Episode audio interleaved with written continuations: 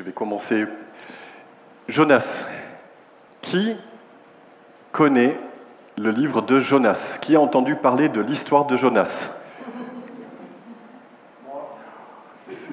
Il y en a qui ne lèvent pas la main.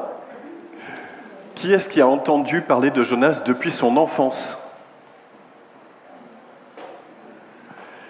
Alors, vous allez voir, c'est un piège pour quelqu'un comme un, prédicateur d'avoir un, sujet comme un récit, tel que Jonas. Parce que l'histoire se raconte facilement à l'école du dimanche, mais pour une prédication, c'est beaucoup plus compliqué, parce qu'il y a peu d'éléments de doctrine explicites souvent. Donc, on se retrouve avec un livre qui, en apparence, semble facile dans la préparation, puis quand on commence à creuser, on se dit, mais attends, il y a plein de questions. Quand je regarde tel commentaire, je me retrouve avec des avis, mais complètement contradictoires. Je regarde telle personne, il dit ça. Je regarde tel autre grand théologien, il dit exactement l'inverse. Comment je fais pour prêcher sur un sujet qui est tellement connu et tellement contradictoire entre ce que les uns et les autres disent? Et ce ne sont pas des petits théologiens, ce n'est pas une, une, frange de théologiens qui s'opposent. Vous allez le voir, j'en ai pris quatre, à la fois des pères de l'Église, donc l'Antiquité, période entre 100 et 500 après Jésus-Christ, et puis les réformateurs. Et vous allez voir qu'ils ne se, ils sont pas d'accord entre eux. Alors, je vous propose un voyage dans le temps, 700 avant Jésus-Christ, et dans différentes régions Israël, Syrie, Turquie, Irak actuel. Sur la gauche, vous voyez quelque chose qui vient des catacombes. Donc euh, déjà dans l'Antiquité, Jonas était un sujet qui était peint. Et puis à droite, on reviendra sur la carte, vous allez voir en fait de quoi on parle, parce que parfois quand on parle de Syrie, Assyrie, Israël, Ninive, etc., on a un peu du mal à se positionner, à dire mais où est-ce que c'est, qu'est-ce que c'est Amat, Damas, etc. Donc peut-être que pour certains d'entre vous c'est très très clair, puis peut-être que pour d'autres c'est des noms qui veulent rien dire. Cinq questions d'apéritif. La première, je l'ai déjà posée. La deuxième, qui pense ou a pensé que Jonas a peur et que c'est pour cela qu'il fuit? Qui pense que Jonas a peur, ou qui a pensé avant que Jonas avait peur et que c'était pour ça que Jonas fuit. Qui ne sait pas quoi penser sur le sujet, ne sait même pas poser la question. On y reviendra. Est-ce que Jonas est l'acteur principal du livre qui porte son nom? Qui pense que Jonas est l'acteur principal du livre de Jonas?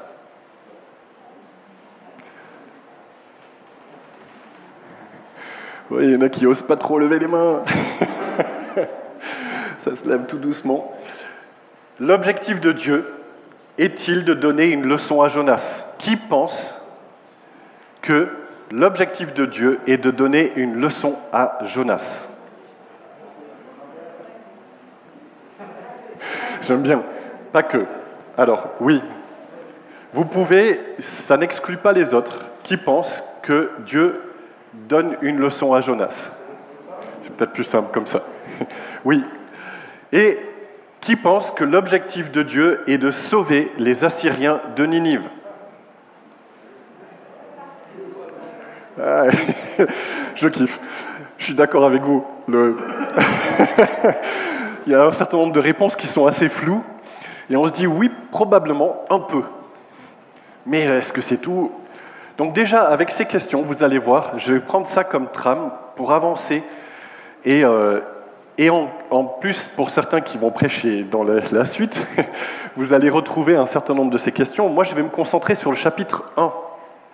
Le chapitre 1, c'est la fuite. Et vous allez voir qu'on a déjà toute une série d'indications dans le premier chapitre pour la suite, bien qu'il y a des éléments supplémentaires qui vont être apportés au fur et à mesure du déroulement. On va lire le chapitre 1, 17 versets. Donc c'est assez rapide, c'est court. vous allez voir qu'il y a des éléments en fait que l'on a tendance à filtrer. Donc je vous propose de lire ce texte et de regarder les éléments que vous pouvez ne pas avoir en tête, parce que probablement ces éléments-là vont nous donner des indications sur les questions qui ont été posées. La parole de l'Éternel, dans le chapitre 1 de Jonas, fut adressée à Jonas, fils d'Amitai, en ces mots Lève-toi, va à Ninive, la grande ville, et crie contre elle. Crie contre elle, j'insiste, car sa méchanceté est montée jusqu'à moi. Et Jonas se leva pour s'enfuir à Tarsis. Donc, Dieu dit Lève-toi, va à Ninive. Jonas se lève et il s'enfuit. Loin de la face de l'Éternel, il descendit à Jaffo et il trouva un navire qui allait à Tarsis. Il paya le prix du transport et s'embarqua pour aller avec les passagers à Tarsis, loin de la face de l'Éternel.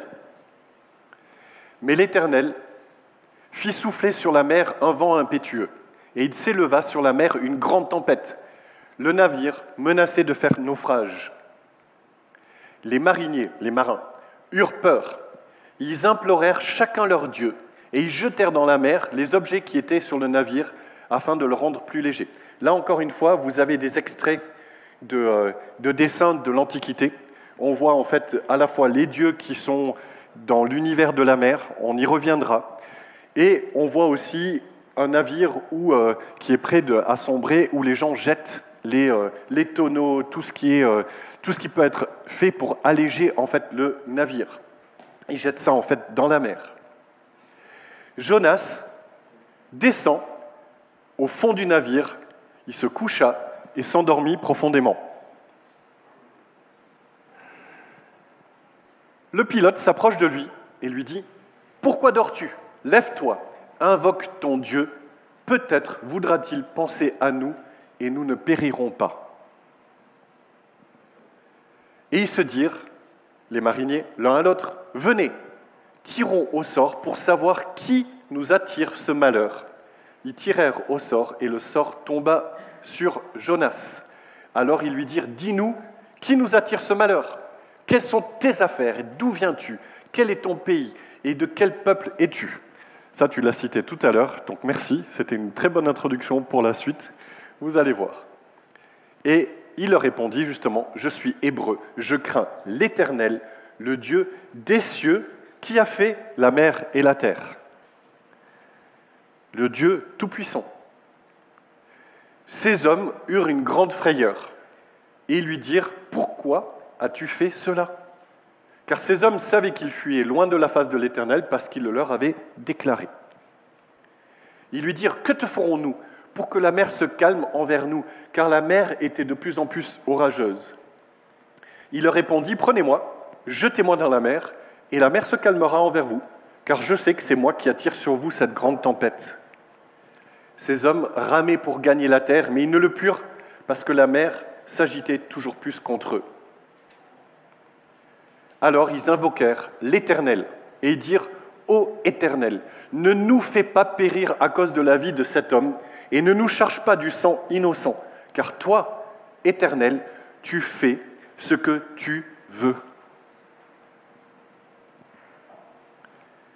Puis ils prirent Jonas et le jetèrent dans la mer, et la fureur de la mer s'apaisa. Ces hommes furent saisis d'une grande crainte de l'Éternel, et ils offrirent un sacrifice à l'Éternel et firent des vœux. L'Éternel fit venir un grand poisson pour engloutir Jonas, et Jonas fut dans le ventre du poisson trois jours et trois nuits. Alors selon les, versions, ça fait partie soit du verset 17 du premier chapitre, soit du premier verset du chapitre suivant. Je laisserai cette partie-là pour la suite. J'en parlerai très courtement seulement. Quatre questions clés. On les a vues. Jonas, est-ce qu'il a peur et est-ce que c'est pour cela qu'il fuit?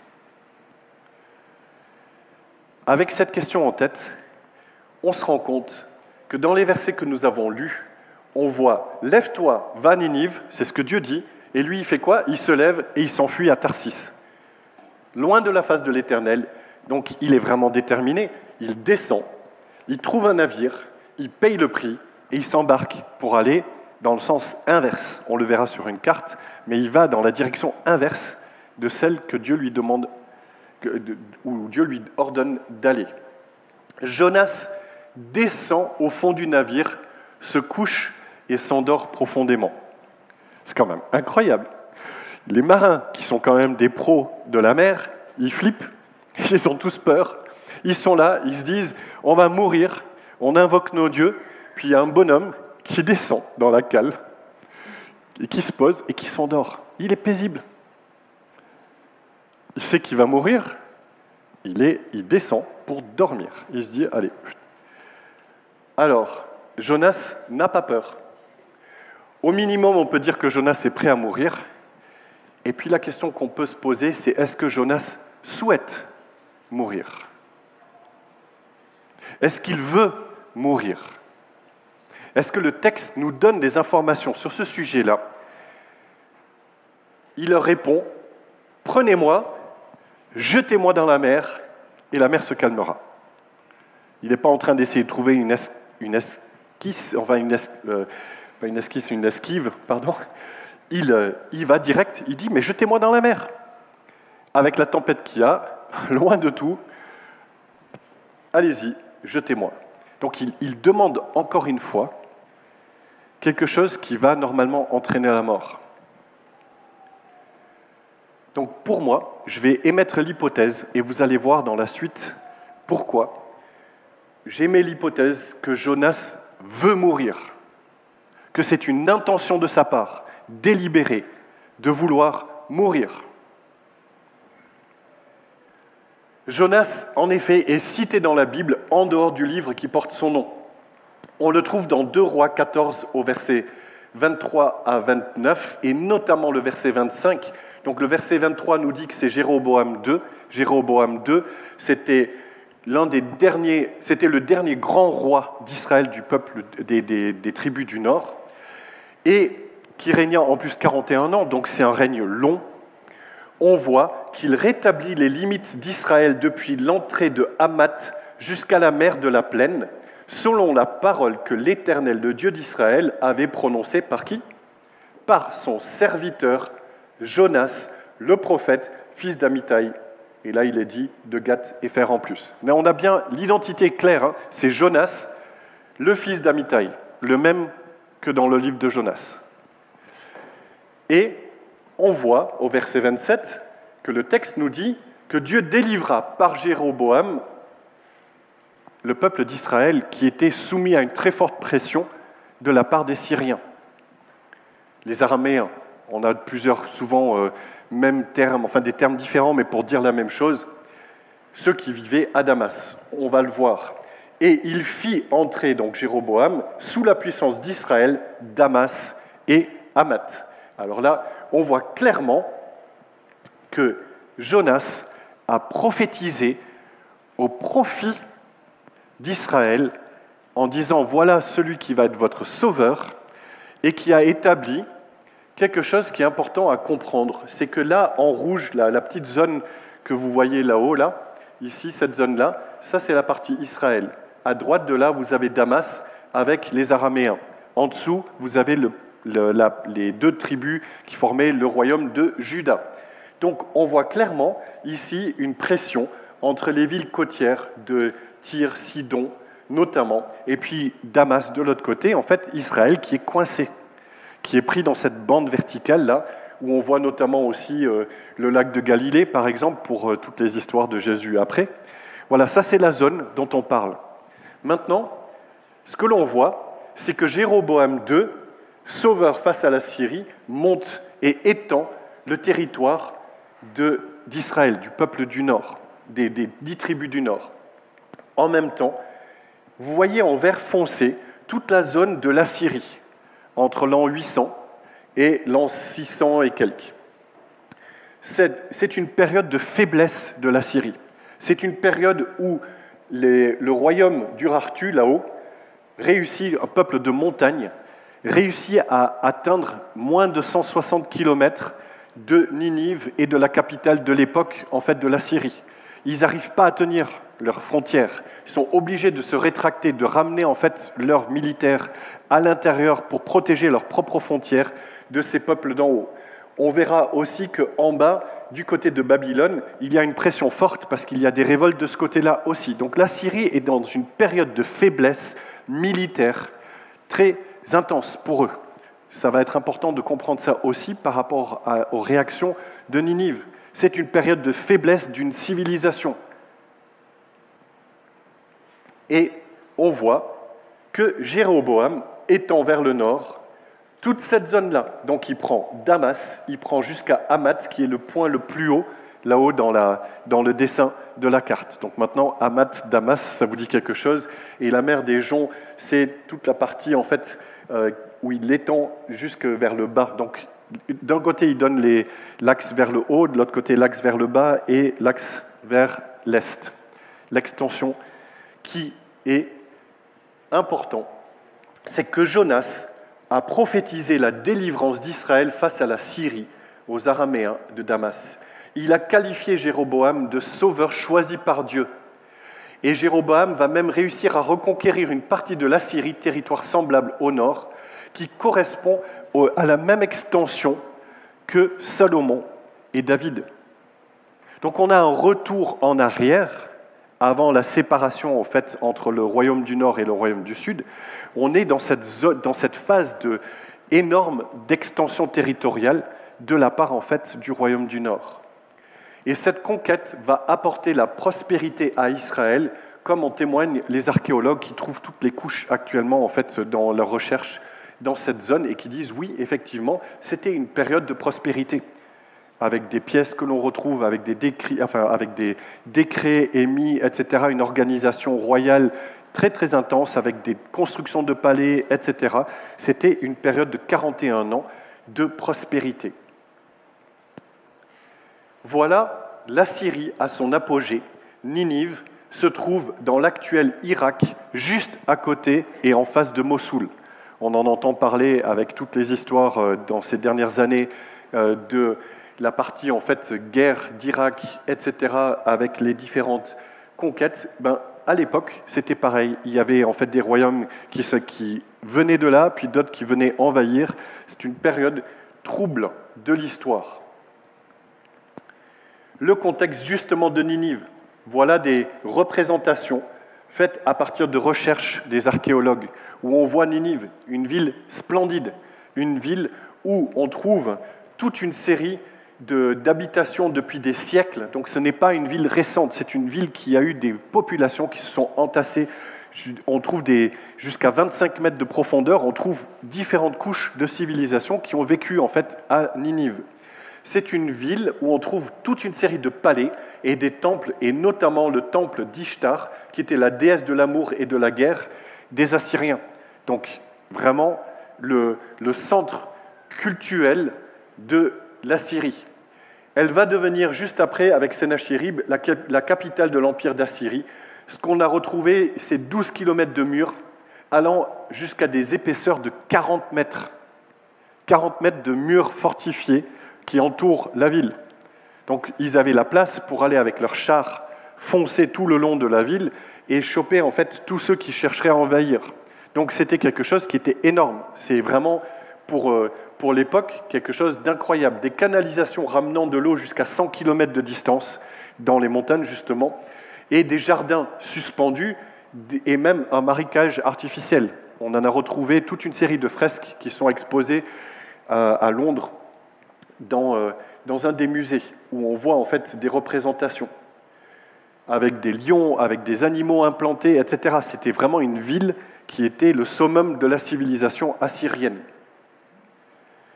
Et on sait que, globalement, 40 ans plus tard, 60, 60 ans, mais une à deux générations plus tard, la Syrie va complètement balayer Israël, le royaume du Nord, et va complètement emporter en fait la population et raser ce qui existait actuellement en fait avec euh, les prophéties de Jonas précédentes.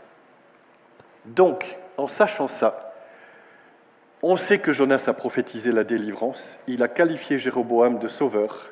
Maintenant, on a Dieu qui lui demande d'aller prêcher dans la ville de la déesse du peuple ennemi. Dieu lui dit va faire l'inverse quelque part de ce que je t'ai donné à faire juste avant. Un choc pour une période où le patriotisme était fondamental, où on, vivait pour son peuple, on n'était pas dans une culture individualiste comme la nôtre, où chacun pour soi, moi au centre déjà, et puis chacun individu le plus haut sommet. Non, c'est notre peuple, c'est notre Dieu, c'est notre roi, c'est notre temple. On est dans une culture totalement différente de la nôtre. Nous, on se pose la question souvent, qu'est-ce qu'il y a pour moi dans le culte le dimanche? La louange, c'est est-ce que moi je rentre dans la louange? C'est une période où les gens vivaient pour leur peuple et le peuple vivait pour leur Dieu. À tort ou à raison, ça c'est une discussion, mais néanmoins c'est une période où la notion d'appartenance à un peuple était importante. On l'a trouvé avec Jonas qui dit ⁇ Je suis hébreu, je révère le Dieu ⁇ Son identité première, alors qu'il fuit ce Dieu, qui désobéit, il dit quand même ⁇ Ma première identité, c'est celle de mon peuple ⁇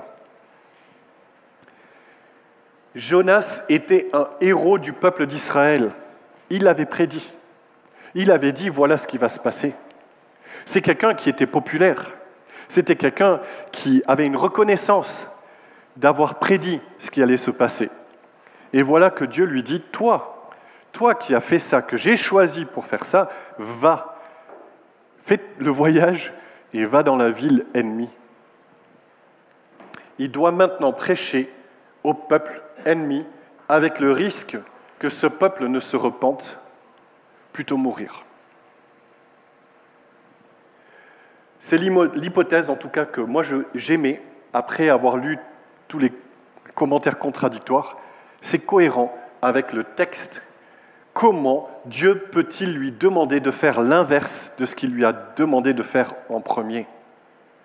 Et parfois, est-ce que nous ne sommes pas comme lui?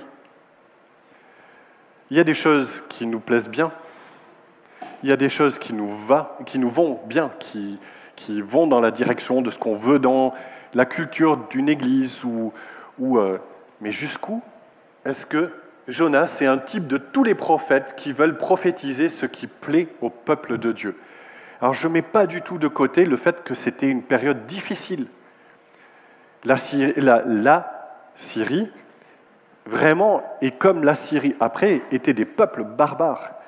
Euh, enfin, il y a des représentations qui montrent comment ils traitaient les, prisonniers. Euh, c'est horrible. C'était des peuples qui étaient barbares dans leur manière d'exercer en fait leur pouvoir et notamment ce qui se passait quand ils, étaient capables de conquérir un territoire. Mais est-ce que nous voulons que des prophètes qui prophétisent ce qui nous plaît? Et je vais citer quelques éléments. Notre bonheur, notre délivrance,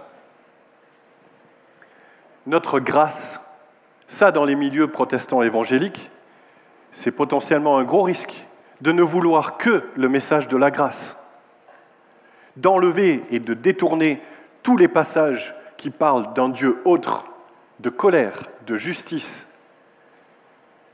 il y en a avec qui on a des discussions dans l'Église sur le sujet, mais c'est une vraie question. Qu'est-ce qu'on fait avec les versets qui nous dérangent? Notre Sauveur,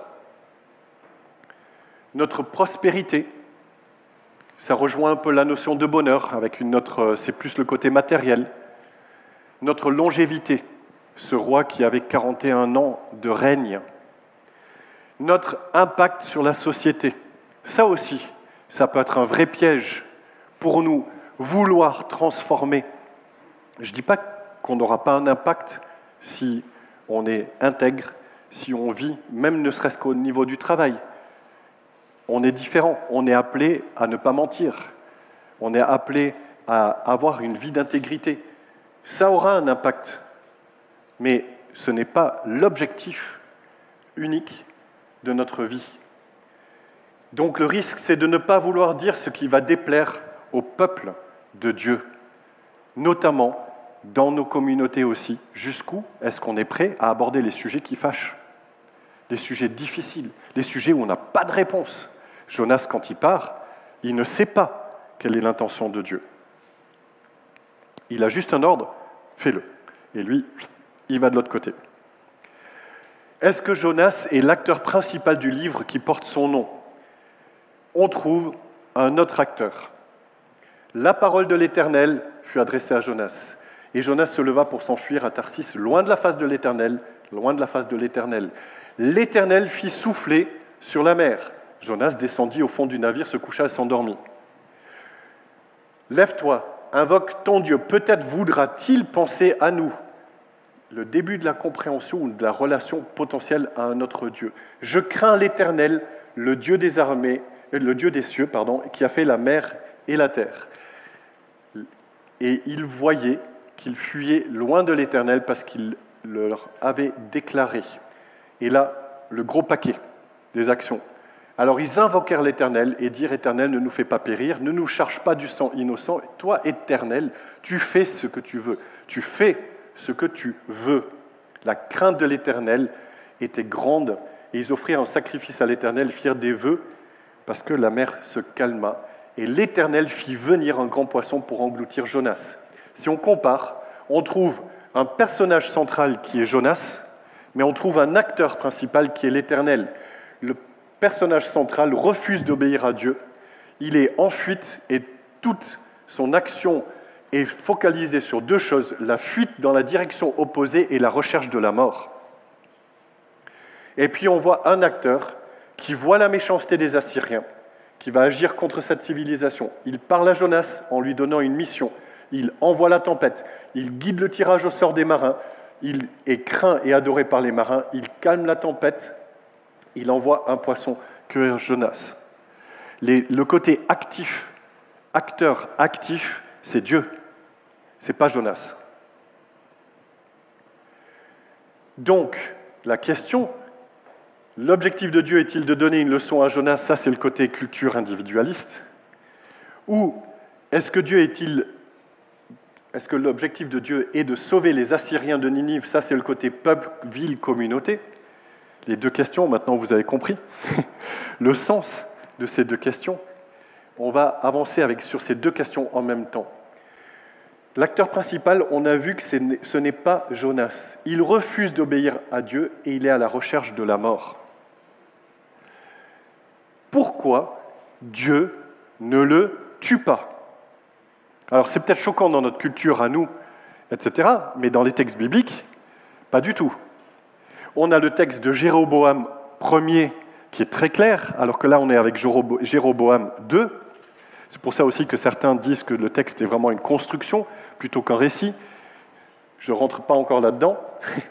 Mais vous voyez qu'il y a un prophète non nommé dans l'histoire de Jéroboam Ier, et je vous proposerai de lire plus tard un roi 13, si vous ne connaissez pas. C'est là où il dit à un, un prophète, un serviteur de l'Éternel, va là-bas, va voir Jéroboam, tu vas prophétiser contre l'autel. Il fait, il lui dit, tu reviens tu t'arrêtes pas pour manger, etc. Le prophète va là-bas sur place, et puis sur le chemin du retour, il y a un autre prophète, faux, qui ment. C'est totalement choquant comme, comme, comme, histoire. Je vous propose vraiment de le relire, vous allez voir. Enfin, pour moi, ça fait partie de ces gros mystères dans la Bible, c'est pourquoi. Mais toujours est-il qu'il y a un faux prophète qui vient interpeller en fait le vrai prophète, enfin un, ancien prophète qui n'avait plus rien reçu, et finalement, il lui ment, il lui dit Un ange de l'Éternel m'est apparu, viens manger avec moi, parce qu'il a juste envie d'être en communion en fait avec lui. Et en fait, le prophète, au lieu d'obéir au commandement direct de Dieu, écoute ce que le nouveau prophète, enfin l'ancien prophète euh, qui n'a rien reçu, il va avec lui, il mange, et là, Dieu parle à nouveau à travers le prophète qui a menti, et lui dit Écoute, puisque tu ne m'as pas obéi, je vais te zapper, quoi. Tu vas mourir. Et là, le, faux prophète, enfin celui qui était plus actif, il lui donne son âne pour le ramener, en fait, pour le laisser retourner. Et puis il se fait déchirer par un lion sur le chemin du retour. Le lion déchire le prophète, ne le mange pas, il s'assoit à côté, avec l'âne qui reste à côté, donc des situations totalement anormales, euh, avec l'âne et le lion à côté qui attendent jusqu'à ce que le prophète vienne chercher le prophète tué et le ramène et l'enterre, et plus tard il sera en fait enterré avec lui au même endroit.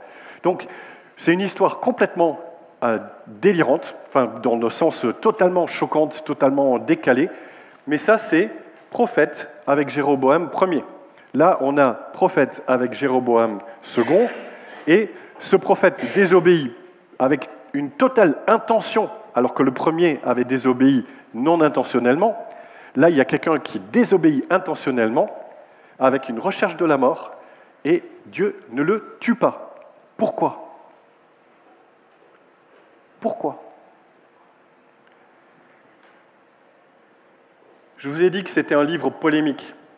L'interprétation de ce livre a soulevé plein de débats entre théologiens. Là, j'en ai quatre. Saint Jérôme, Saint Augustin. Le premier dit, il considère Jonas comme un type pour Jésus et un patriote qui veut éviter la destruction des Juifs. Saint Augustin voit Jonas de manière négative comme méprisant les non-juifs assyriens. Luther reprend la logique de Saint Augustin, va même plus loin. Il y en a qui disent qu'il a une vue antisémite qui est projetée sur Jonas comme Saint Augustin. Et il dit en plus, c'est une allégorie et l'auteur n'est pas Jonas. Et après, vous avez Calvin qui dit non, non, ce n'est pas une allégorie, c'est une interprétation littérale, c'est Jonas qui écrit suite à sa repentance, et Jonas est un avertissement de ne pas fuir Dieu. Donc vous voyez déjà, sur des sujets, mais très très clairs, l'un s'oppose à l'autre. Dans les évangiles, Jésus parle de Jonas. Il dit, il ne donc ça dans Luc, mais on trouve aussi dans Matthieu, on trouve le passage où il dit Il ne sera pas donné d'autre miracle que celui de Jonas, car de même que Jonas fut un signe pour les Ninivites, de même le Fils de l'homme, donc Jésus, en sera un pour cette génération. Je rappelle juste que Jésus n'est pas rentré dans un, animal, un, poisson, il était mort pendant trois jours. Donc le signe ici est vraiment un signe euh, d'un point de vue allégorique. Je, je dis ça, j'ai pas de position perso sur le sujet, je regarde juste en me disant, tiens, c'est intéressant, il parle de signes. Il dit par contre, les hommes de Ninive se lèveront au jour du jugement avec cette génération et le condamneront parce qu'ils se repentirent à la prédication de Jonas. Et voici, il y a ici plus que Jonas avec le Et je pense que ce ce passage-là, va être une clé pour la compréhension. J'émets une hypothèse, et on est proche de la fin. Il n'y a pas de prophétie s'il n'y a pas de révélation. Il n'y a pas de prophétie s'il n'y a pas de révélation. Pourquoi? Parce que dans certains cas, il y a une confusion de genre. Mais on voit systématiquement que Dieu va donner une révélation et on va voir deux types de regards qui sont associés à ça. Ce qui est important, c'est que la source excusez-moi de la frappe, force de frappe, la source de la révélation est essentielle à discerner, et ici, c'est Dieu, puisque c'est Dieu qui parle à Jonas, qui lui donne une information et un ordre. On a deux regards. Un regard vu du ciel de Dieu sur ce qui s'est passé, ou ce qui se passe, ou ce qui va être futur. Parce que vu du ciel, hors du temps. Ou un regard vers le ciel, qui est Dieu. Et ces deux éléments vont être présents, dans le chapitre 1 de Jonas.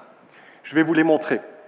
Il rétablit les limites d'Israël à travers notamment les paroles qu'il avait prononcées par Jonas le prophète. Donc au moment où on est dans ce texte, il y avait dans le passé une révélation faite avec une prophétie qui disait voilà ce qui va se passer. Donc on a un regard vers le passé on a le présent. Lève-toi, va à Ninive, la méchanceté de Ninive. Ça, c'est la réalité du contexte de ce récit. Et ensuite, on a dans Luc l'application. Les hommes de Ninive se lèveront au jour du jugement avec cette génération et la condamneront parce qu'ils se, parce qu'ils se repentirent à la prédication de Jonas. Et voici, il y a ici plus que Jonas. On a une notion par rapport aux Ninivites, aux Assyriens et à cette histoire de Jonas, toute une série d'éléments qui, se, qui, viennent se croiser. Mais il n'y a pas que ça.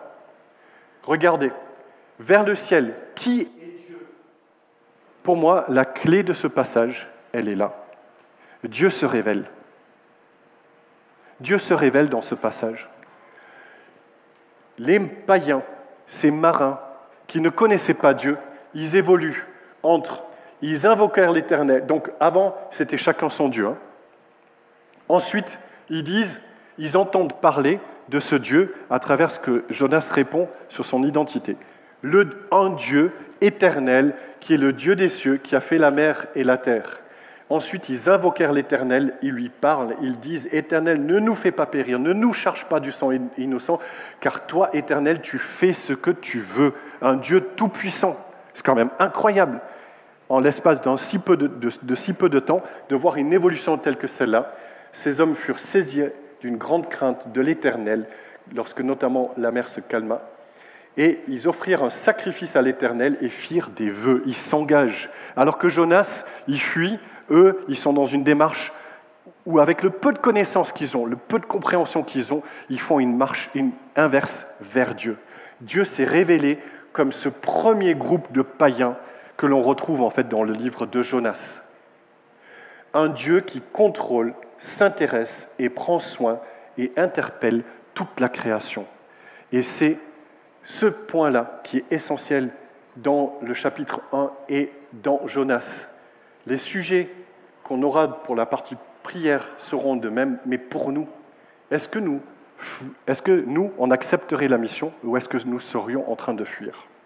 Si Dieu nous demande quelque chose qui est contraire à notre culture, est-ce que nous écouterions Dieu ou est-ce que nous partirions en courant comme lui, préférant la mort, la destruction, à l'obéissance à Dieu? Est-ce qu'on serait incapable de voir que Dieu veut se révéler, peut-être à travers notre vie, à d'autres?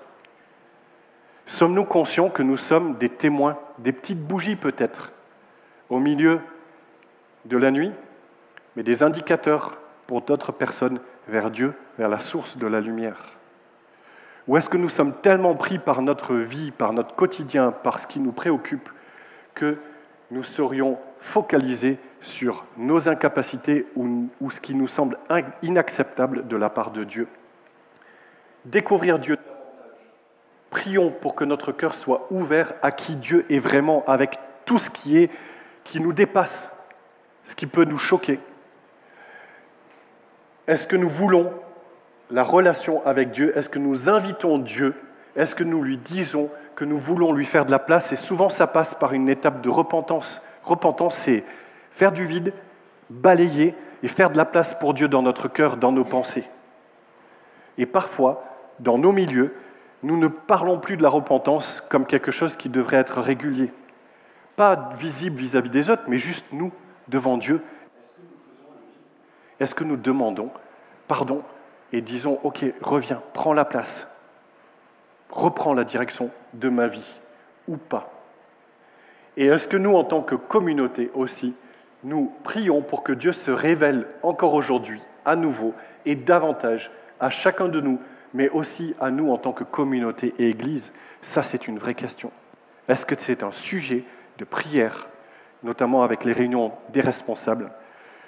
Je vous propose de finir dans la prière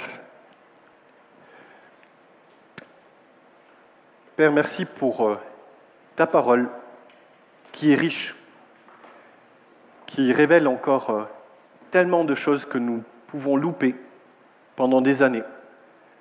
Et tout d'un coup, nous découvrons en fait comment tu agis, parfois de manière étonnante, parfois de manière choquante. Et pourtant, nous voulons te faire de la place, t'accueillir en tant qu'individu, et en tant que communauté aussi. Nous voulons aussi reconnaître qu'il peut y avoir des barrières dans notre culture, que ce soit nos cultures individuelles ou nos cultures d'Église, des barrières à qui tu es, à qui tu es avec des choses qui peuvent nous choquer ou nous déranger.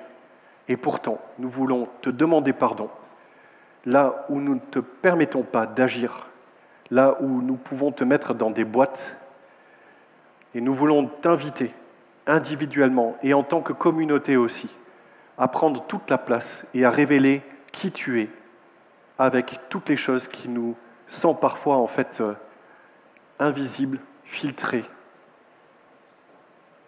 Amen.